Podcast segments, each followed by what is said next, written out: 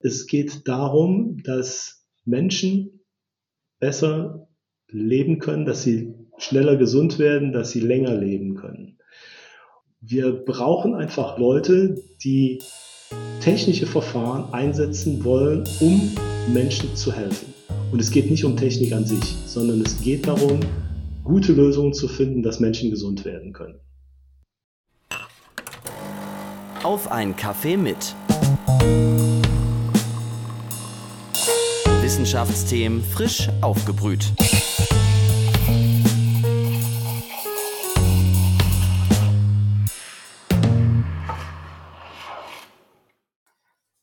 Hallo und herzlich willkommen zu einer neuen Folge von Auf ein Kaffee mit, dem Wissenschaftspodcast der Uni Leipzig. Mein Name ist Annika Seiferlein. Hier bei Auf ein Kaffee mit spreche ich mit WissenschaftlerInnen der Uni Leipzig über ihre Forschung. Ihr bekommt hier also alle möglichen Themen aus den Geistes- und Naturwissenschaften frisch aufgebrüht. Bei Anregungen, Feedback oder auch Wünschen könnt ihr uns jetzt über unsere Mailadresse erreichen. Die lautet kaffee.uni-leipzig.de. Schreibt uns also dort gerne an kaffee.uni-leipzig.de. Das ist k-a-f-f-e-e.uni-leipzig.de. Oder schreibt uns auch gerne weiterhin über den Instagram-Kanal der Uni Leipzig. Tatsächlich haben wir dort auch wieder im Vorfeld dieser Folge eine kleine Umfrage gestartet und äh, wir haben mal nachgefragt, wer von euch den Fachbereich denn schon kennt, um den es heute geht. Denn heute bei Auf einen Kaffee mit bekommen wir einen Einblick in die Medizininformatik und die Umfrage hat ergeben, dass es da tatsächlich noch etwas Nachholbedarf bei euch gibt.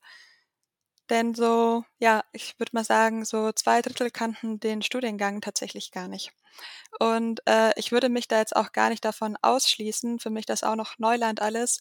Aber ich konnte mich ja schon ein bisschen ja einklinken in das Thema durch meine Recherche. Und äh, da habe ich oft das Stichwort Klinik beziehungsweise auch Krankenhaus gelesen. Und ich muss sagen, wenn ich an Kliniken denke, dann sind da InformatikerInnen als Berufsgruppe eher nicht so dabei. Bei Krankenhäusern kommt mir da nämlich auch oft die Serie Scrubs in den Kopf und ich weiß nicht, ob ihr die kennt, aber die handelt ja von angehenden Ärztinnen und deren Klinikalltag, also so wie eine Sitcom das eben zeigen kann.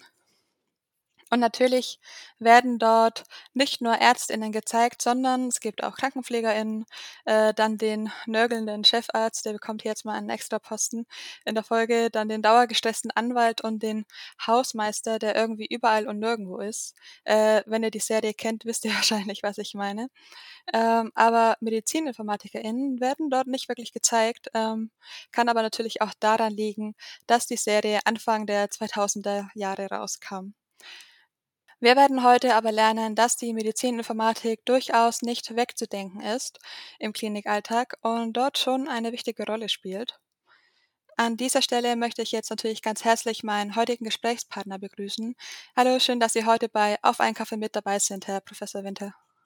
Guten Tag, Frau Seiferle. Gerne. Freut mich, dass ich hier bin. Ja, wir freuen uns auch sehr und sind schon sehr gespannt auf das heutige Thema. Alfred Winter ist seit 1996 Professor für medizinische Informatik an der Medizinischen Fakultät der Universität Leipzig. Er hat Informatik in Aachen studiert und dort auch die Medizininformatik kennengelernt. In Heidelberg promovierte er dann. Außerdem ist er Ansprechpartner für den neuen Masterstudiengang Medizininformatik, den es seit dem letzten Wintersemester 2021-22 hier an der Uni Leipzig gibt. Bei Auf einen Kaffee mit darf bei mir der Kaffee nicht fehlen. Ich habe mir den gerade auch noch frisch gemacht. Ähm, das ist jetzt im Homeoffice zumindest recht praktisch für mich, dass ich da mal gleich Zugriff darauf habe. Was haben Sie sich denn für unser Gespräch heute zubereitet, Herr Winter? Ja, ich muss gestehen, ich habe mir schlicht und ergreifend einen Becher mit Wasser hier hingestellt, ähm, weil ich eben auch damit gerechnet habe oder ja, dass ich äh, doch einiges äh, sprechen muss und sprechen darf. Da passt der äh, das Wasser ganz gut. Aber ja. ansonsten trinke ich natürlich auch sehr gerne Kaffee. Und äh, dann habe ich ihn allerdings am liebsten äh, einfach nur mit Milch. Mit einfacher Kondensmilch. Okay, ganz klassisch also eigentlich. Ja, ganz klassisch. okay, ja, super. Äh, genau. Ich habe ja zu Beginn über die Krankenhausserie Scrubs gesprochen. Ich weiß nicht, ob Sie die vielleicht sogar kennen.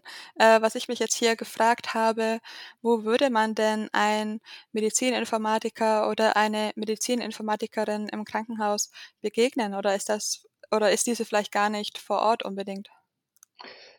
Na doch, äh, Medizininformatikerinnen, die sind schon äh, im, im Krankenhaus da, aber man sieht sie im Hintergrund. Ähm, Medizininformatikerinnen, die sind äh, ähnlich wie auch andere technische Berufe dazu da, um die Grundlagen zu legen, damit der, der tatsächliche Medizinbetrieb und auch äh, der Kontakt zwischen äh, Ärztinnen und Patienten, Patientinnen und äh, Pflegekräften und sowas, damit das überhaupt funktionieren kann. Also im Hintergrund würden Sie Informatikerinnen finden, aber äh, wohl kaum auf der Station. Das ist dann ta tatsächlich ein schlechtes Zeichen, wenn Medizininformatiker auf der Station herumlaufen.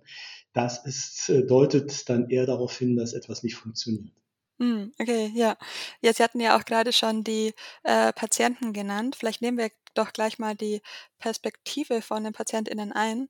Also, wenn man sich jetzt vorstellt, dass wir dass man in der Notaufnahme ankommt als Patientin, in in welchen Momenten hat man denn da schon mit der Medizininformatik zu tun, ohne es vielleicht zu merken? Ja, das ist natürlich gerade die Situation in der Notaufnahme. Viele Patienten kommen dort auch, äh, tatsächlich bewusstlos an, dann merkt man äh, eh nicht so viel. Aber selbst dann, wenn sie bei, oder gerade dann, wenn sie bei Bewusstsein sind, ähm, ist der Aufnahmevorgang aller spätestens der Moment, wo sie mit Medizininformatik in Berührung kommen. Also äh, wenn das Personal der Notaufnahme Sie als Patientin, als Patient fragt, äh, wie Sie heißen, wann Sie geboren sind, möglicherweise auch nach Ihrer Versichertenkarte fragt, das ist so der, äh, der erste Moment. Äh, dann geht es um die Patientenaufnahme. Und das ist ein ganz wichtiger, eine ganz wichtige Tätigkeit, die dort durchgeführt wird, weil es hier darauf ankommt, eine Patientin, einen Patienten eindeutig zu identifizieren, mhm. damit auch nachher während der Behandlung im Krankenhaus die Daten, die für diesen Patienten gewonnen werden, also die Befunde, die Bilder, die erzeugt werden, auch wieder eindeutig dem Patienten zugeordnet werden und nicht äh, möglicherweise jemand anderem zugeordnet werden. Das könnte ja zur Gefährdung von Patienten führen. Okay, da entstehen wohl ganz schön viele Daten. Ähm, Sie forschen ja an dem Thema Informationssysteme im Gesundheitswesen und leiten dazu auch eine Arbeitsgruppe. Ich kann mir vorstellen, dass es da unter anderem auch um diese Daten geht. Jetzt in der Arbeitsgruppe, was sind das denn für Informationen, die da überhaupt verarbeitet werden oder in diesen Informationssystemen? Ja, bei der sogenannten Patientenaufnahme, über die wir eben gesprochen haben, ähm, da geht es zunächst mal um einfache Daten wie Namen, Geburtsdatum des, äh, des Patienten, sein Wohnort, sein, äh, sein Alter äh, und so weiter. Aber während der äh, Behandlung im Krankenhaus kommen dann natürlich Ergebnisse der diagnostischen Prozeduren zusammen. Da wären mhm. zum Beispiel Labordaten. Messwerte über die Zusammensetzung des Blutes, dann auch Bilddaten, die entstehen wenn jetzt gerade eben, Sie hatten ja das Beispiel genannt, äh, die Patientin kommt äh, in die Notaufnahme, ähm, dann möglicherweise ist ein Unfall passiert, dann wird man, ein, wird man Röntgenbilder erstellen oder Magnetresonanztomographien, also verschiedene Bildgebungsverfahren gibt es hier, sodass dann auch doch auch sehr umfangreiche Bilddaten entstehen, die mhm. den Patienten dann zugeordnet werden müssen. Und geht es in der Arbeitsgruppe dann darum, diese Informationssysteme zu entwickeln oder was hat es mit den Informationssystemen genauer auf sich? Ja, ähm, wir haben eine schöne Definition von Informationssystemen in einem Krankenhaus, aber äh, auch darüber hinaus in anderen Einrichtungen der Gesundheitsversorgung.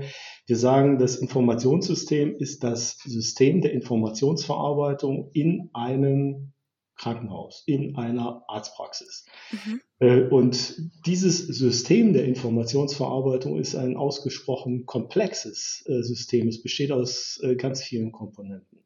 Wir haben natürlich die Hardware, die man braucht. Wir haben aber auch unterschiedliche Softwareprodukte, die da im Einsatz sind. Wir sprechen dann von Anwendungssystemen. Und in einem großen ähm, Universitätsklinikum zum Beispiel kann man davon ausgehen, dass ähm, naja, bis zu 500 solcher Softwareprodukte installiert sind, 500 Anwendungssysteme, die alle irgendwie auch miteinander zusammenarbeiten müssen. Mhm.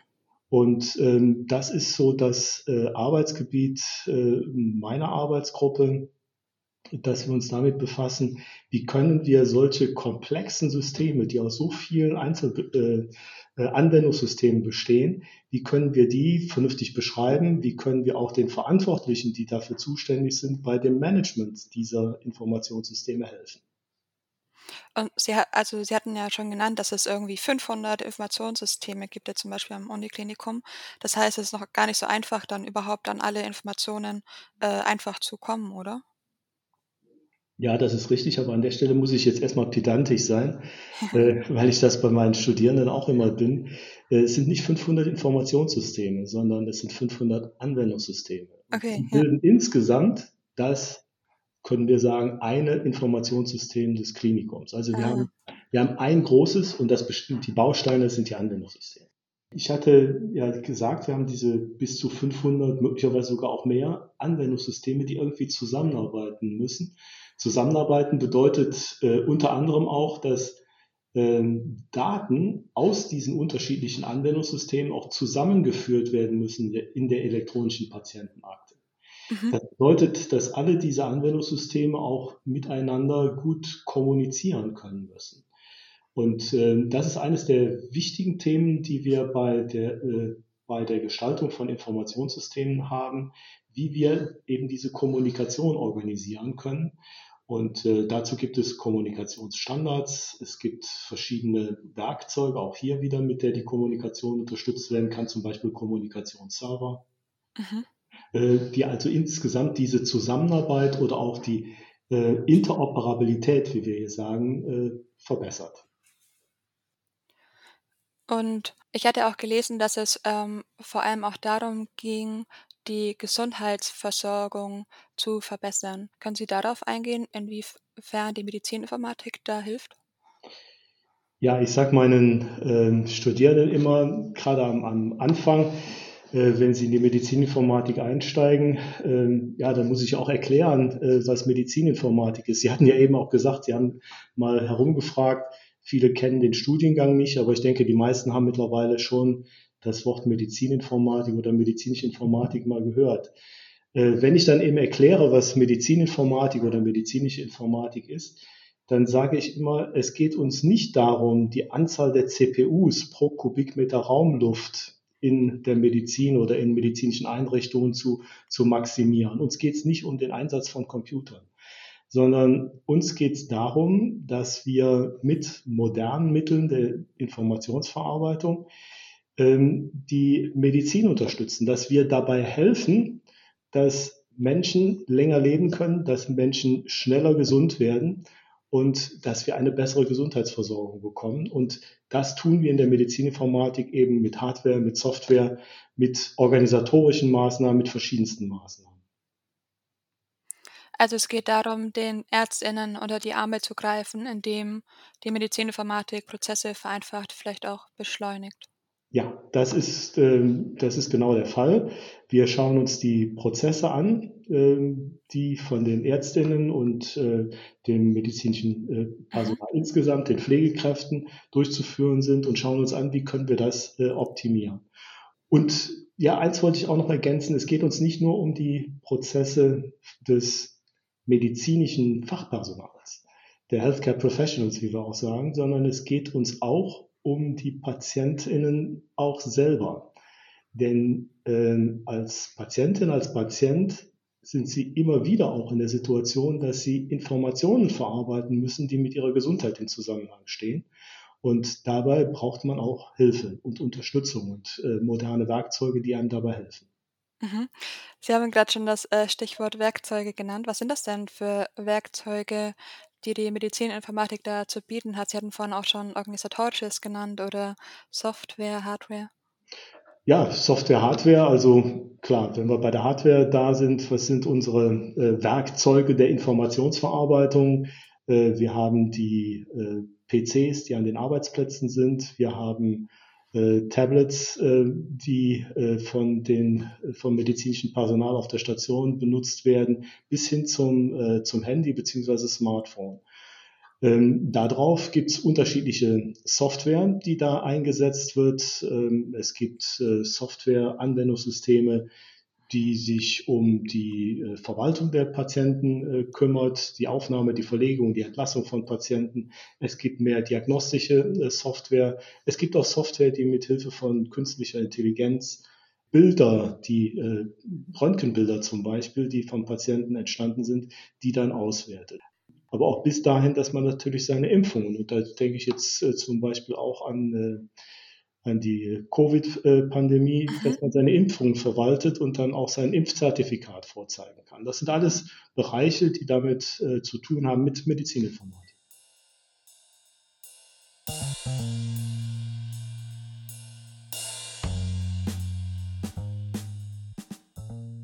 Sie hatten auch gerade von künstlicher Intelligenz gesprochen.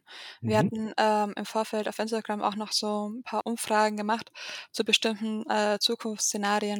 Und zwar hatten wir gefragt, äh, wer sich vorstellen könnte, dass seine Diagnosen zukünftig von künstlichen Intelligenzen gestellt werden. Und da hatten tatsächlich mehr als die Hälfte fanden das eher äh, unheimlich. Und ähm, kurz dazu aber auch noch, wir hatten dann auch eine Reaktion darauf von einer Nutzerin bekommen, die das Ergebnis Ergebnis sehr schade fand, weil sie selber zu künstlicher Intelligenz in der Krebsdiagnostik forscht.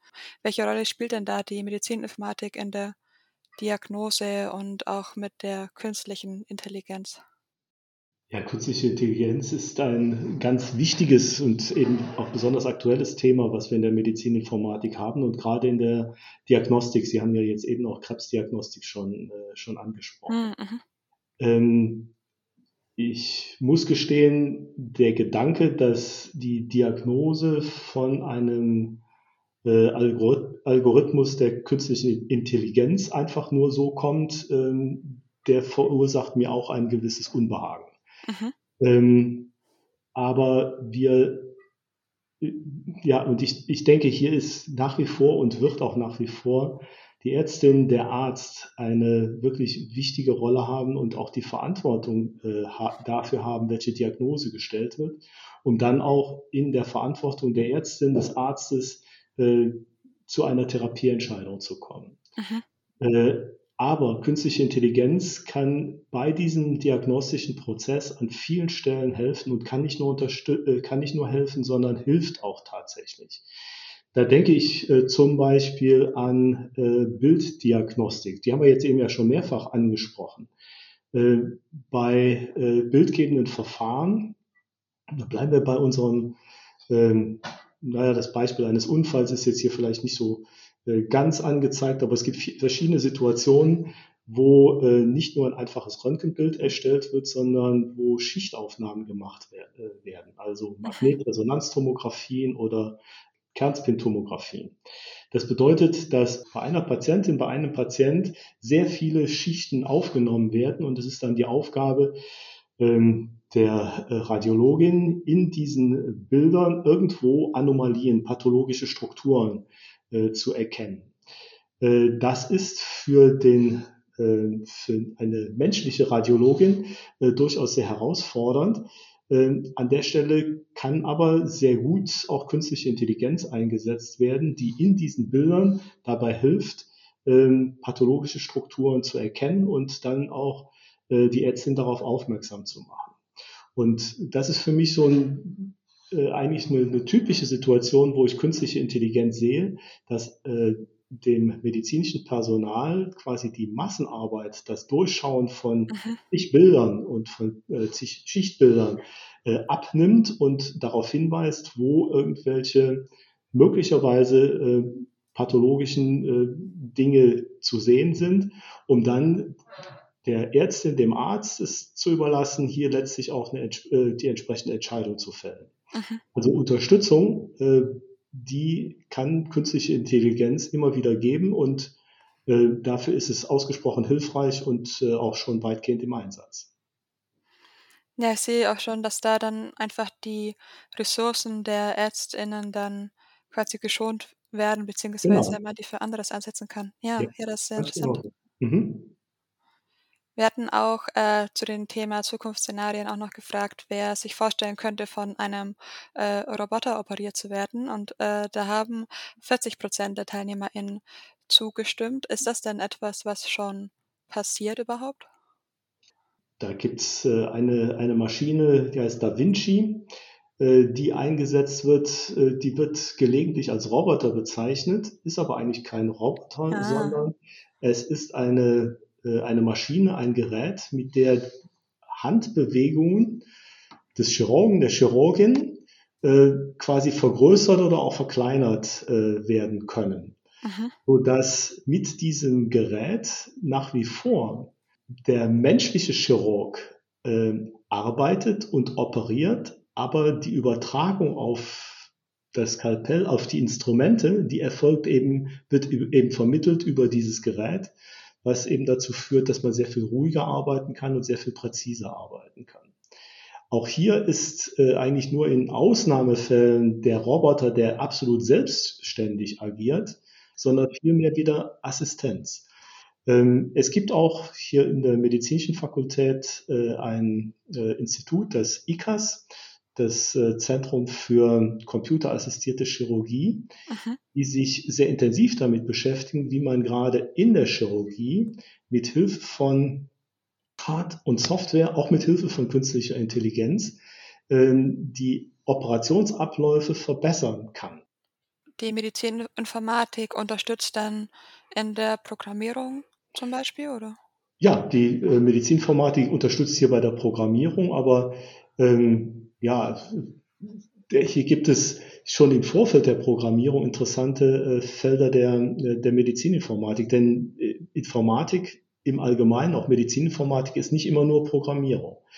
Ähm, es geht auch äh, darum, wir hatten das eben schon mal angesprochen, einfach äh, Prozesse auch zu optimieren, Mhm. Prozesse zu beurteilen, Prozesse zu analysieren.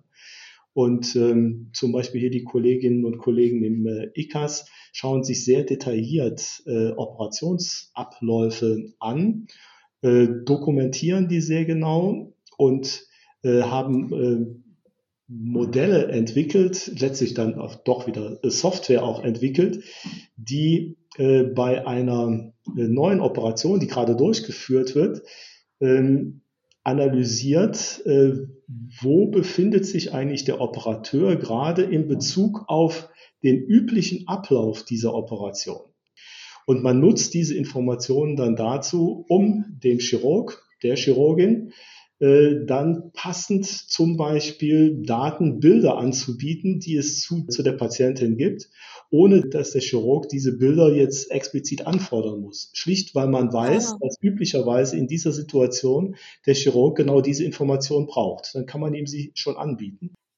Ja, das ist sehr faszinierend, dass das ähm, schon so weit geht alles, ja.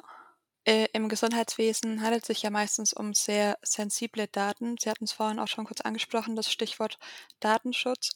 Wie kommen denn MedizininformatikerInnen an sinnvolle, valide Daten?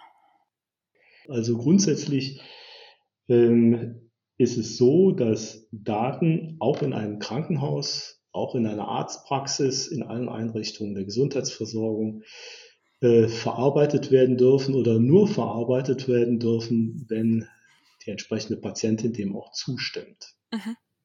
Denn es geht um Daten, die gehören nicht dem Krankenhaus, die gehören keinem Arzt, sondern sie gehören der Patientin. Äh, Das geschieht einfach dadurch, dass man sich in die, äh, in die Behandlung begibt. Dadurch stimmt man quasi auch implizit zu, denn äh, die Behandlung kann nur dadurch, kann nur dann erfolgen, wenn auch tatsächlich Daten äh, bereitgestellt bzw. Daten zur Verfügung gestellt werden, wenn Daten auch äh, verarbeitet werden. Mhm. Problematisch wird es mit dem Datenschutz dann, wenn äh, ich jetzt als Patient äh, nicht nur in einem Krankenhaus behandelt werde, sondern ich bin ja in der Regel auch bei einem niedergelassenen Arzt in Behandlung oder ich muss noch zu einem anderen Krankenhaus. Dann ist es sinnvoll, dass man Daten, die vielleicht schon bei der Hausärztin äh, erfasst worden sind, dass die auch in das Krankenhaus weitergegeben werden können. Das erfordert auch letztlich immer wieder die Zustimmung der Patienten, dass dies möglich äh, ist. Denn auch hier ist es äh, wichtig, dass man den Patienten dabei fragt, denn äh, für den Patienten ist das oft ja nicht so ganz durchsichtig. Äh, wo bin ich jetzt überall gewesen? Wem habe ich auch möglicherweise intime Daten äh, geoffenbart? Mhm. Also immer wieder braucht man hier die Zustimmung. Zustimmung der Patienten brauchen wir auch, wenn es darum geht, Daten, die im Rahmen der Patientenversorgung entstanden sind, auch für äh, medizinische Forschung zu benutzen. Mhm. Und das ist letztlich eine ganz wichtige Geschichte. Denn Medizin, äh, medizinischer Fortschritt, der kann nur dadurch entstehen, dass wir aus vorangegangener medizinischer Behandlung auch lernen. Schon bei den alten Griechen haben die Ärzte auch schon gesagt, macht euch Aufzeichnungen. Wir müssen aus, auch aus den Fehlern, die wir gemacht haben, lernen. Mhm. Äh, Aufzeichnungen sind Daten und wir brauchen diese Daten tatsächlich, um in der Medizin neue Verfahren entwickeln zu können, neue diagnostische Verfahren, neue therapeutische Verfahren. Ähm, dafür müssen Daten, die in der, im Rahmen der Patientenversorgung entstanden sind, die müssen dann auch in die medizinischen Labore, könnte man sagen, aber in, oder in Forschungseinrichtungen weitergegeben werden. Auch dazu muss der Patient seine Zustimmung äh, geben. Mhm. Selbst dann, wenn die Daten in anonymisierter Form weitergegeben werden, denn wiederum gilt hier, es sind schließlich die Daten der Patienten. Aber das ist eine ganz wichtige Sache, hier auch wirklich diese Zustimmung zu erteilen, denn ohne diese Zustimmung und ohne die Daten aus der Patientenversorgung wird es keinen medizinischen Fortschritt geben. Genau, wir haben jetzt ja auch von den Menschen selbst geredet, die die Medizininformatik ja eigentlich auch im, im Fokus hat, die PatientInnen. Wie ist das denn, wenn man mit den ganzen Daten zu tun hat? Wie bekommt man denn den, ja, den Blick auf den Menschen wieder zurück, also auf das Individuum? Ja, ich glaube, hier müssen wir wirklich wieder die elektronische Patientenakte auch tatsächlich in den Blick nehmen und schauen, wofür die Patientenakte da ist. Wir haben gerade eben über Forschungsaspekte gesprochen. Wenn es um Forschung mit medizinischen Daten geht, dann geht es in der Regel um Daten von einer größeren Anzahl von Patientinnen und Patienten. Und man wertet dann äh, diese Daten von einer größeren Menge von Patientinnen und Patienten aus, um zum Beispiel äh, äh, erkennen zu können, ob ein neues Therapieverfahren, auch ob ein neues Medikament besser funktioniert als, äh, als ein altes Medikament oder ob zum Beispiel ein, äh, ein neues Impfverfahren gut funktioniert oder nicht funktioniert. Mhm. Bei diesen Analysen steht der einzelne Patient nicht so sehr im Fokus. Dort geht es darum, für eine Menge von Patienten, für ein Kollektiv eine Aussage zu machen, eine statistische Aussage zu machen. Dem steht ähm, gegenüber die Situation im Rahmen der Patientenbehandlung, wenn es um die einzelne Patientenakte geht. Bei der Patientenakte geht es darum, dass für jeden einzelnen individuellen Patienten die Informationen, die notwendig sind, um seinen Gesundheits- oder Krankheitszustand zu beurteilen, dass wirklich diese Daten auch wirklich alle in dieser Patientenakte gesammelt sind und dass alle, die sich an der Behandlung dieser Patientin, dieses Patienten beteiligen, auch darauf zugreifen können. Ich äh, sage im Unterricht oft, das, was wir hier tun, ist ein Stück, ja, ganzheitlicher Medizin. Wir versuchen Fragmente, Daten, die verstreut sind in vielen Stellen des äh, Krankenhauses, Stichwort 500 Anwendungssysteme. Wir versuchen die Daten wieder zusammenzuführen, um ein ganzheitliches Bild des Patienten zu ermöglichen, so dass auch äh, ja jeder, der der Internist genauso wie der Chirurg und die, äh, die Radiologin, dass alle hier alles äh, ja insgesamt ganzheitlich äh, die Daten des Patienten zur Verfügung haben. Möglicherweise auch äh, Psychologen. Äh. Auch darüber gibt es Daten, auch dass diese Aspekte mit äh, hier abgebildet sind. Natürlich sind, ist damit haben wir ein digitales Abbild der Patienten, aber mit diesem digitalen Abbild versuchen wir natürlich wirklich den Patienten mit seinem Gesundheitszustand, auch mit seinem psychischen Gesundheitszustand oder Krankheitszustand wirklich so abzubilden, dass medizinisches Personal auch dann tatsächlich damit umgehen kann. Und zwar so äh, damit umgehen kann, dass es zugeschnitten ist auf den einzelnen Patienten. Ja, da, da wird quasi der Weg geebnet für die äh, perfekte Patientenversorgung. Ja, ob es dann perfekt ist, das müssen wir sehen. Ich habe schon gesagt, ja. äh, Medizin macht doch immer wieder Fehler. Wir müssen aus Fehlern lernen. Äh, und äh, das ist halt einfach auch immer wieder ein Verbesserungsprozess, der hier eine Rolle spielt. Mhm.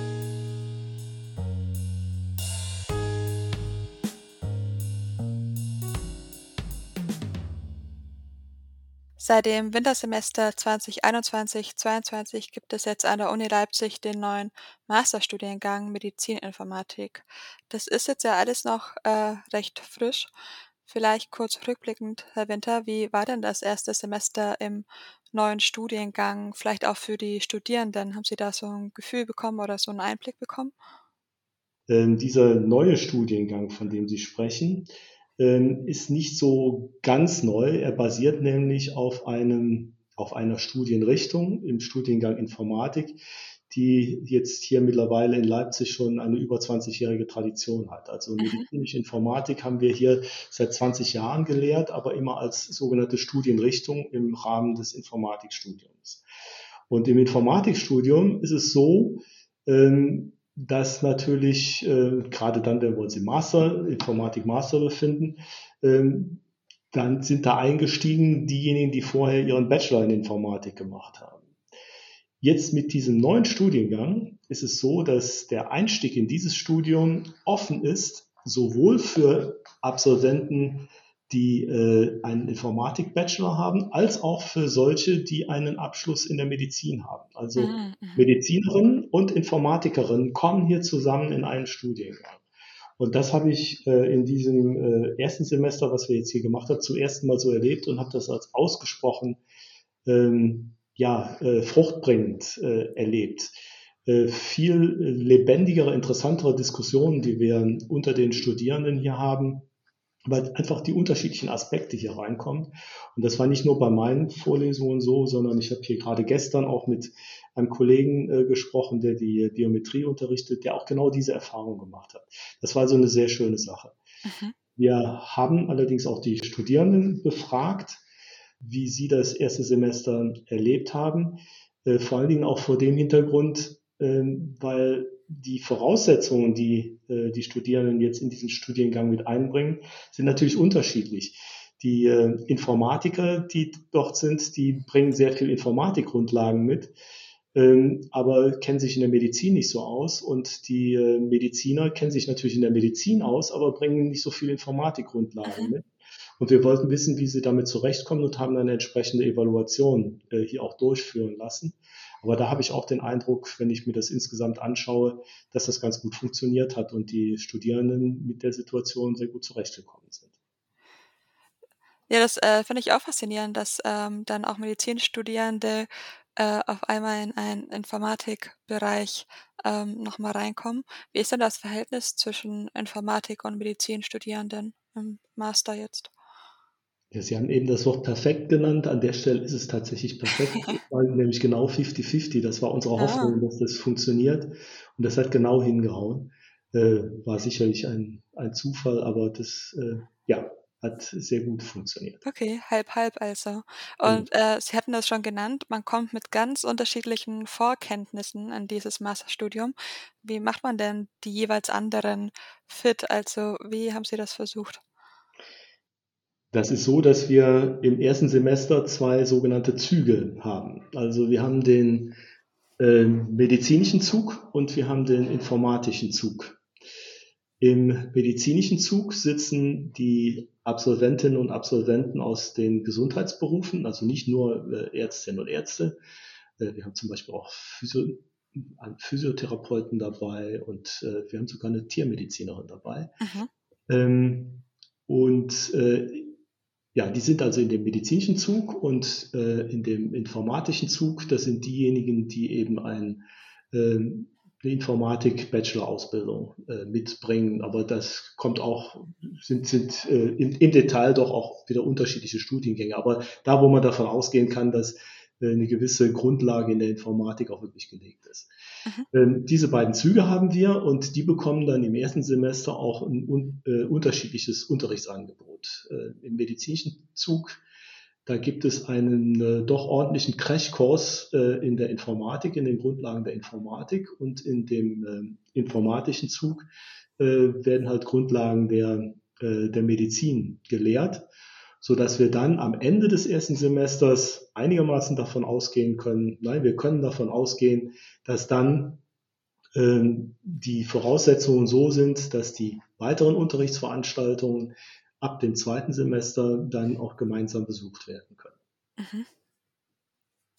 Was ich mich da noch gefragt hatte, ist, welche, also welche Art von medizinischem Wissen man dann als äh, Studentin dort erlernt. Also wie groß muss der Einblick sein in die Medizin als äh, Informatikstudentin? Ja, ähm, da haben wir auch über die Jahre immer wieder viel darüber diskutiert, was man hier machen äh, kann. Man könnte ja zum Beispiel sagen, äh, die Informatiker, die in die Medizininformatik reinkommen, müssen einfach äh, genügend Ahnung in der Anatomie und in der Physiologie haben, um mhm. den Aufbau des menschlichen Körpers einfach und die Funktionsweise gut verstehen zu können. Äh, wir haben uns aber dagegen entschieden. Wir hätten dann auch, wir hätten ja auch die äh, Informatiker in die entsprechenden Vorlesungen des äh, Medizinstudiums reinschicken können. Mhm. Wir haben hier aber ein ein eigenes ähm, Unterrichtsformat aufgebaut, im Übrigen tatsächlich auch schon äh, während der Zeit, also vor dem jetzigen Studiengang, während der Studienrichtung, ähm, wo mehr praxisorientiert dargestellt wird, wie Ärztinnen und Ärzte eigentlich agieren, wie sie arbeiten, wie sie Diagnostik betreiben, wie sie zu therapeutischen Entscheidungen kommen. Äh, das wird äh, auch sehr viel anhand von, äh, von praktischen Beispielen Erkrankungen wird dann eben aufgezeigt, wie für diese Erkrankung dann die Ärztin, welche Diagnostik hier notwendig ist, welche diagnostischen Verfahren hier zur Verfügung stehen und welche Therapien dann anschließend gemacht werden. Also dass man den, den kompletten äh, Verlauf der, der Behandlung von der Diagnostik über die Therapie äh, dann auch kennenlernen kann. Und uns ist es dabei wichtig, dass die Studierenden dabei lernen, wie ticken die Ärztinnen und Ärzte eigentlich. Mhm. Damit sie auf die Art und Weise besser verstehen, wie sie auch Ärztinnen und Ärzte besser unterstützen können mit Werkzeugen der Informationsverarbeitung. Okay, ja, das klingt sehr interessant. Vielleicht auch noch äh, an euch, liebe ZuhörerInnen, falls ihr jetzt noch mehr Infos haben wollt, dann könnt ihr natürlich auf der Studiengangsseite der Uni-Webseite schauen. Dort sind dann auch äh, nochmal alle anderen wichtigen Seiten verlinkt. Und vielleicht äh, wird ja auch die ein oder andere von euch gerade hellhörig und denkt sich so, hm, ja, das könnte etwas für mich sein, Medizininformatik. Wo arbeiten AbsolventInnen denn später eher? Also ist das im Krankenhaus oder kann man das sich so als äh, bei einem Unternehmen im Großraumbüro vorstellen quasi? Wie sieht das aus? Ja, es gibt ganz unterschiedliche Arbeitsfelder. Das geht los bei Unternehmen, die äh, Software für den Medizinbereich herstellen. Ja, wir hatten eingangs über künstliche Intelligenz gesprochen. Ähm, entsprechende Software zum Beispiel für die Bildauswertung zu erstellen. Das machen auch Firmen. Ähm, Software funktioniert nicht ohne Hardware, also letztlich sind Medizininformatikerinnen und Informatiker auch bei der äh, Hardwareindustrie, bei der Gestaltung von, äh, von Geräten, die dann auch tatsächlich benutzt äh, werden, eingesetzt. Ähm, wir brauchen aber gerade in den, in den Krankenhäusern, bei den äh, Arztpraxen, brauchen wir aber auch äh, Beraterinnen und Berater, äh, Personen, die die Krankenhäuser, die die Arztpraxen, die die Versorgungseinrichtungen einfach dabei beraten, welche Prozesse man auf welche Art und Weise verbessern kann und welche Hard- und Softwarelösungen hier eingesetzt werden können, äh, die letztlich beim sogenannten Informationsmanagement beraten. Darüber haben wir jetzt auch noch ganz wenig gesprochen. Es geht nicht nur darum, die technischen Komponenten zu erstellen, sondern es geht darum, diese technischen Komponenten auch äh, in Betrieb zu setzen und über einen, ja, über einen langen Zeitraum dann auch wirklich zu betreiben. Dafür ist dann auch letztlich eine strategische Planung von Informationsverarbeitung nötig, was oft die Möglichkeiten von Teams in den Versorgungseinrichtungen übersteigt. Und dafür braucht man dann eben auch äh, Beraterinnen und Berater, die hier äh, helfen können. Das sind jetzt mal so ein paar Arbeitsfelder sehr im Bereich der Patientenversorgung, im Bereich der Informationssysteme. Ähm, wir brauchen aber ähm, Medizininformatikerinnen und äh, Medizininformatiker auch im Forschungsbereich, bei der Bereitstellung von Daten für äh, Forschungseinrichtungen, beim Aufbau von sogenannten Biobanken, äh, wo Gewebeproben aufbewahrt werden für Forschungszwecke, die dann aber ja auch äh, wieder verwaltet werden müssen und äh, wo die entsprechenden Daten auch ausgewertet werden müssen. Und ist es denn dann so, dass irgendwann im, in jedem Krankenhaus äh, oder Klinik äh, MedizininformatikerInnen äh, anzutreffen sind? Also ist da die Nachfrage auch so hoch? Ja, sie brauchen in, in jedem Krankenhaus jemand, der sich um die medizinische Informatik kümmert, der sich um mhm. das Informationsmanagement, um das Management des Informationssystems dort kümmert. Natürlich ist das sehr unterschiedlich. Wenn Sie ein 300-Betten-Krankenhaus haben, dann haben Sie vielleicht nur einen oder zwei Leute äh, da vor Ort, die sich um diese Themen kümmern. Wenn Sie ein Universitätsklinikum haben, dann sind es vielleicht 50 oder 60 Leute, die sich mit diesen Themen beschäftigen. Ähm, ich kann an der Stelle vielleicht auch über ein sehr großes Projekt berichten, was jetzt seit ja, nahezu sechs oder sieben Jahren äh, bundesweit läuft. Das ist die sogenannte Medizininformatik-Initiative. Die Medizininformatik-Initiative ist ein äh, groß angelegtes äh, Förderprogramm des äh, Bundesministeriums für Bildung und Forschung, um Medizininformatik äh, voranzutreiben. Äh, und dabei liegt ein ganz wichtiger Schwerpunkt darauf, dafür zu sorgen, dass wir besser Daten aus der Versorgung in der Forschung der Medizin dann auch wirklich verwenden können. Wir haben einen tatsächlich enormen Bedarf an Fachkräften in diesem Bereich und, ähm, und das schafft einfach große Chancen für äh, zukünftige Absolventinnen, für Absolventen hier in diesem Bereich auch wirklich zu arbeiten.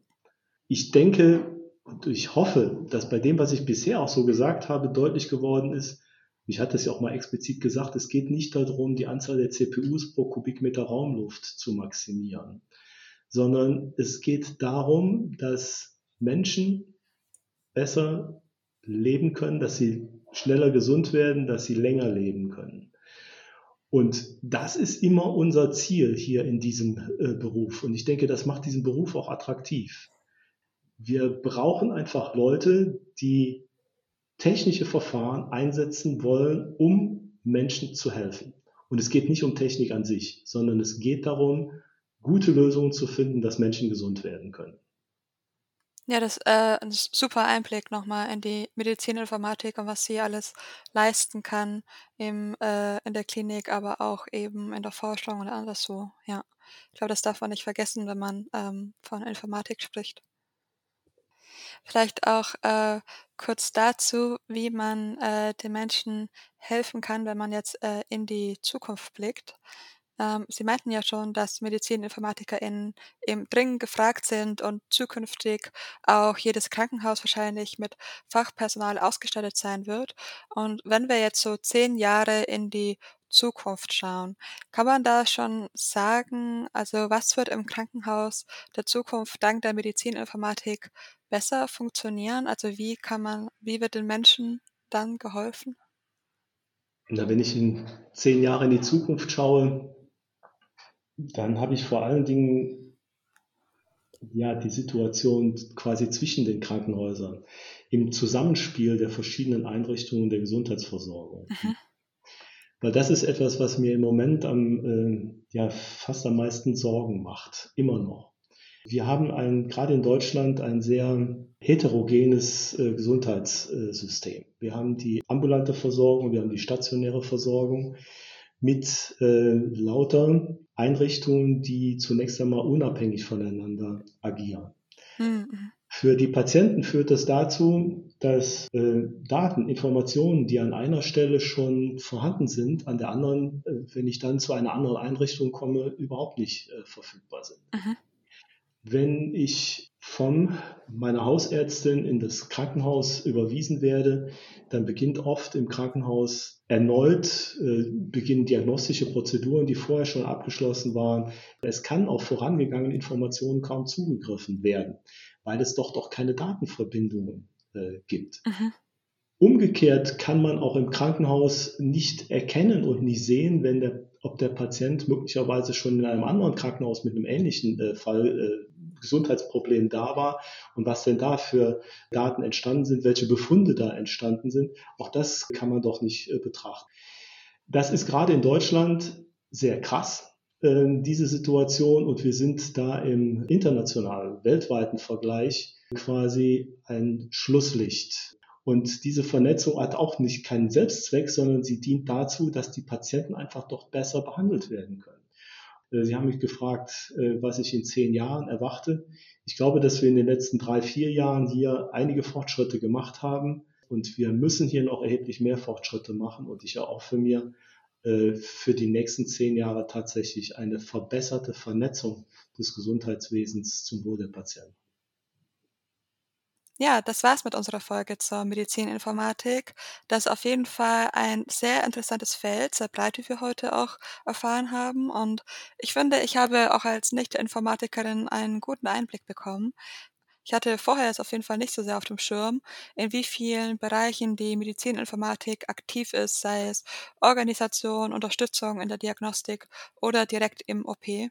Sie spielt also eine entscheidende Rolle im Klinikalltag, da sie dabei hilft, äh, ja, letztendlich Menschenleben zu retten und äh, es nicht nur um die reine Technik geht, sondern auch immer darum, wie man medizinische Probleme lösen kann. Ich fand es auf jeden Fall sehr interessant heute und bin auch gespannt, wie vielleicht die ein oder andere Krankenhausserie der Zukunft aussehen wird. Äh, vielleicht sehen wir da ja dann mehr von der Medizininformatik. Ich hoffe, dass ihr, liebe ZuhörerInnen, genauso viel aus der Folge mitnehmen konntet wie ich und vielleicht habt ihr ja sogar Gefallen gefunden an der Medizininformatik. Informationen zum Studiengang bekommt ihr auf der Seite der Uni Leipzig. Schön, dass ihr bis hierhin zugehört habt. Ihr findet wie immer die Folgen von Auf einen Kaffee mit auf allen Streaming-Plattformen und natürlich auch auf dem YouTube-Kanal der Uni Leipzig. Bei Fragen oder Anmerkungen könnt ihr uns jetzt direkt über unsere neue Mailadresse erreichen. Die lautet kaffee.uni-leipzig.de oder weiterhin über den Instagram-Kanal der Uni Leipzig. Lieber Herr Winter, vielen Dank, dass Sie heute bei Auf einen Kaffee mit dabei waren. Ich wünsche Ihnen noch einen schönen Tag. Vielen Dank, Frau Seiferlein, für die Einladung. Es war schön, mit Ihnen zusammen Kaffee zu trinken. Sehr gerne. Tschüss. Tschüss.